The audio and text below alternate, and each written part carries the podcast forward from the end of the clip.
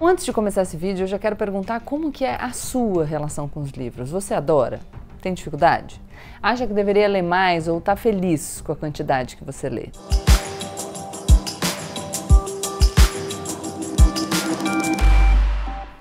Vamos falar oi para as pessoas? Vem, fala assim. Oi, galera!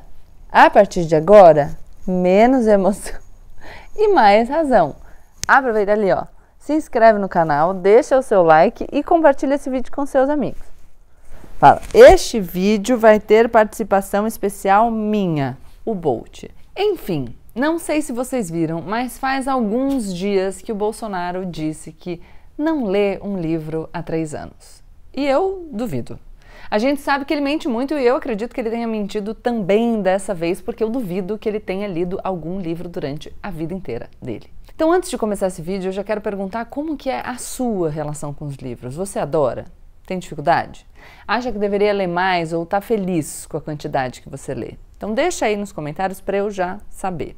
E eu pergunto isso porque sempre eu sempre gosto de lembrar que a leitura não precisa ser uma obrigação. É lógico que tem aqueles livros que a gente precisa ler para o trabalho, para os estudos, mas ler é uma delícia, uma delícia encontrar um livro que a gente realmente curta, que a gente desfrute. E ler aumenta o nosso repertório, nos torna mais interessantes, nos faz compreender melhor o mundo e a nós mesmos, nos dá vocabulário. E vocabulários diversos. Com a leitura a gente não só aprende a se comunicar melhor, mas a gente reconhece sentimentos que antes a gente, antes a gente nem sabia que tinham um nome. Mas por que, que eu estou falando isso? Porque chegando o final de ano, a gente já começa a pensar nos presentes e nas metas de ano novo. E eu achei que seria legal a gente compartilhar umas dicas de leitura entre a gente. Eu aqui no vídeo e vocês nos comentários, para a gente não ficar que nem o Biro Little Lies. Então, para começar, eu vou falar de um autor ótimo, o filósofo Byung-Chul Han, nome difícil. Todo mundo está vendo a Coreia do Sul surgindo como um grande polo cultural na música, no cinema e até com a série mais assistida na história da Netflix com Round Six. E junto com essa avalanche sul-coreana aparece também esse filósofo que vem mostrar os seus pensamentos sobre a nossa sociedade atual. O Byung-Chul Han é autor de vários livros curtinhos e fáceis de ler, mas que trazem grandes reflexões como Sociedade Paliativa, Sociedade da Transparência e o seu livro de maior sucesso, A Sociedade do Cansaço, que eu tenho aqui, mas a minha estante está na zona, não sei onde está todos falam de temas super atuais. No Sociedade do Cansaço, ele vai falar um pouco sobre como o excesso da positividade, como os você pode fazer mais, trabalha enquanto eles dormem, e essa ideia de que tudo só depende de você pode ser um dos grandes males da sociedade atual. Afinal, se você não está alcançando tudo aquilo que você deseja, segundo essa mentalidade, é porque você não trabalha o suficiente. Aí vocês vão dizer, ah, Gabriela, ok. Mas você está falando que a positividade é ruim e a gente não deve lutar para alcançar os nossos sonhos, deve sentar e esperar acontecer? Ou não acreditar, não ser positivo? É claro que não. É lógico que a gente tem que batalhar por aquilo que a gente quer. E a gente tem que acreditar que vai conseguir, mas não dá para achar que não existem fatores que estão fora do nosso controle toda existência tem um traço de contingência, não dá para controlar tudo e, portanto, a gente precisa ser gentil com a gente mesmo. A gente tem que fazer o máximo que a gente pode com aquilo que a gente tem à disposição, mas entender que existem fatores que são maiores que a gente. E porque eles existem e são muitas vezes incontroláveis, alguns incontroláveis no curto prazo e no âmbito individual, enfim, a gente vai precisar aprender a se reinventar. Mas aí, ok, eu já estou indo para as minhas considerações sobre a obra dele. Voltando ao livro, o autor vai dizer que essa lógica de não parar nunca, porque você pode mais, nos leva a uma autoexploração, onde na qual não é mais um superior que vai nos cobrar performance, mas um sentimento internalizado que você tem que fazer sempre mais. Sacaram? E isso, meus amigos, é uma receita para depressão, TDAH e síndrome de burnout. Como diz o autor, o sujeito de desempenho esgotado, depressivo está, de certo modo, desgastado consigo mesmo, está cansado, esgotado de si mesmo, de lutar consigo mesmo. Você se identificou? Pois é. E, intervenção minha de novo, a maior cilada que você, nesse ritmo insano, se prejudica, se torna menos e não mais eficiente e vai ser descartado quando não servir mais.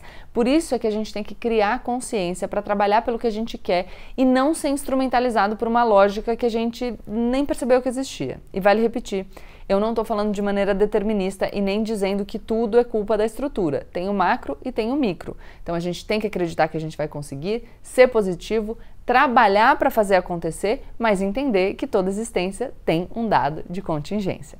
Tá, mas aí você pode me dizer, ai Gabi, nesse momento de recesso, a última coisa que eu quero é pesquisar sobre cansaço. Justo. Mesmo achando que é uma leitura super construtiva, você pode estar tá cansado do cansaço? E eu não vou brigar com você. Olha só como eu estou boazinha. Então vamos para o próximo livro na minha lista, que talvez seja o maior sucesso desse ano. E sim, estou falando de Torto Arado, do escritor baiano Itamar Vieira Júnior. O livro foi lançado em 2019, mas ele explodiu mesmo no final de 2020 e em 2021. E olha, muita gente já leu esse livro. Ele já bateu a marca de 100 mil exemplares vendidos e continua aparecendo na lista dos mais vendidos. Além disso, o livro foi vencedor dos prêmios Leia, Oceanos e Jabuti. Esse já é um indicativo de que quando o mundo presencial voltar de vez, amém, ele pode ser o assunto da mesa do bar. E eu acho que você não vai querer ficar de fora. O Bolt não quer, né?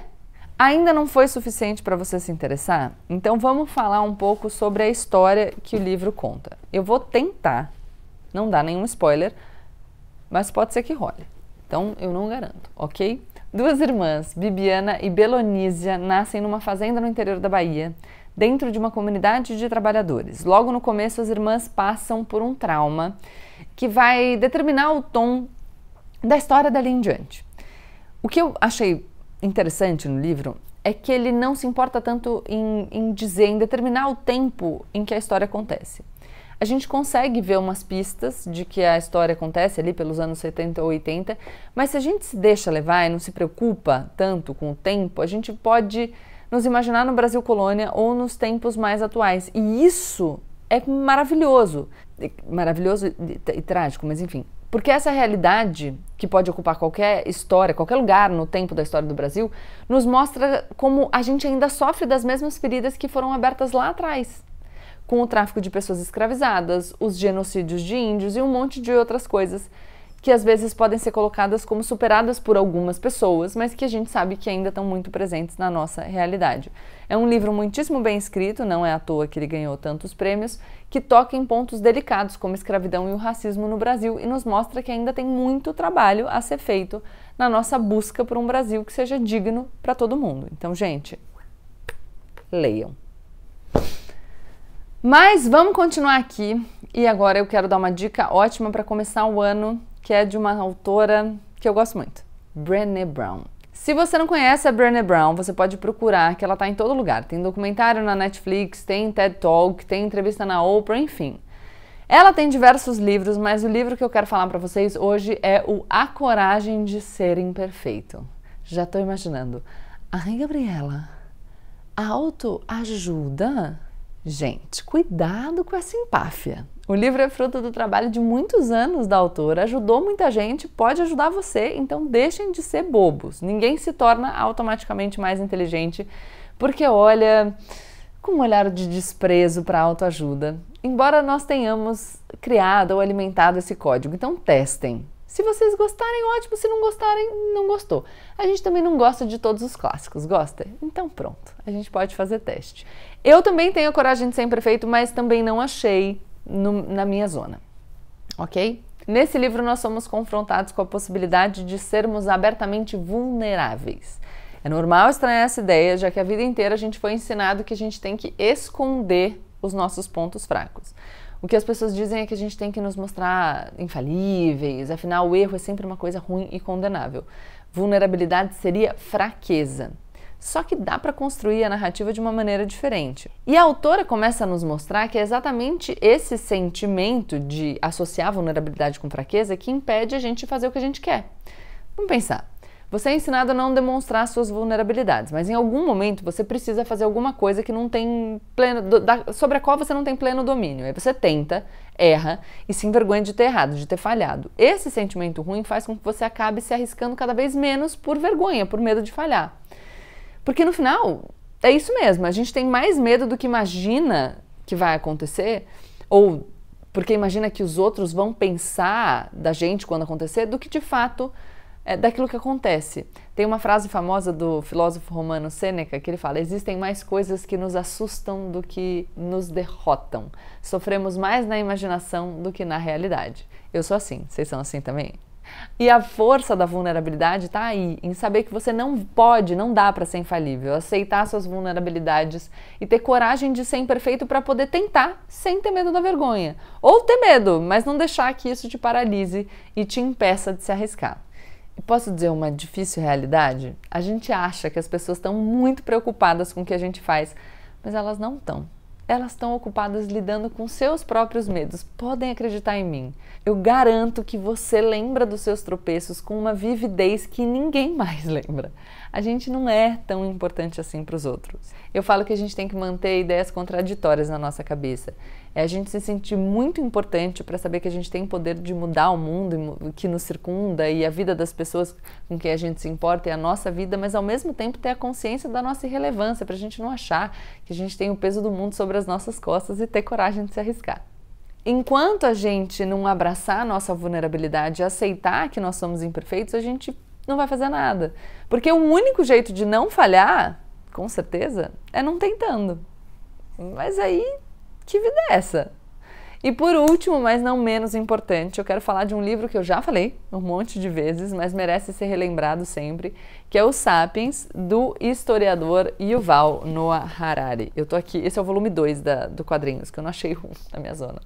O livro está comemorando 10 anos, com uma edição especial e o segundo volume na sua versão quadrinhos, que eu tenho aqui. Então, enfim, sabe esses livros que abrem a nossa cabeça para um novo universo, o Sapiens é assim. E ele é muito bem escrito, fácil de ler, não se assustem com o tamanho, porque algumas pessoas podem se assustar.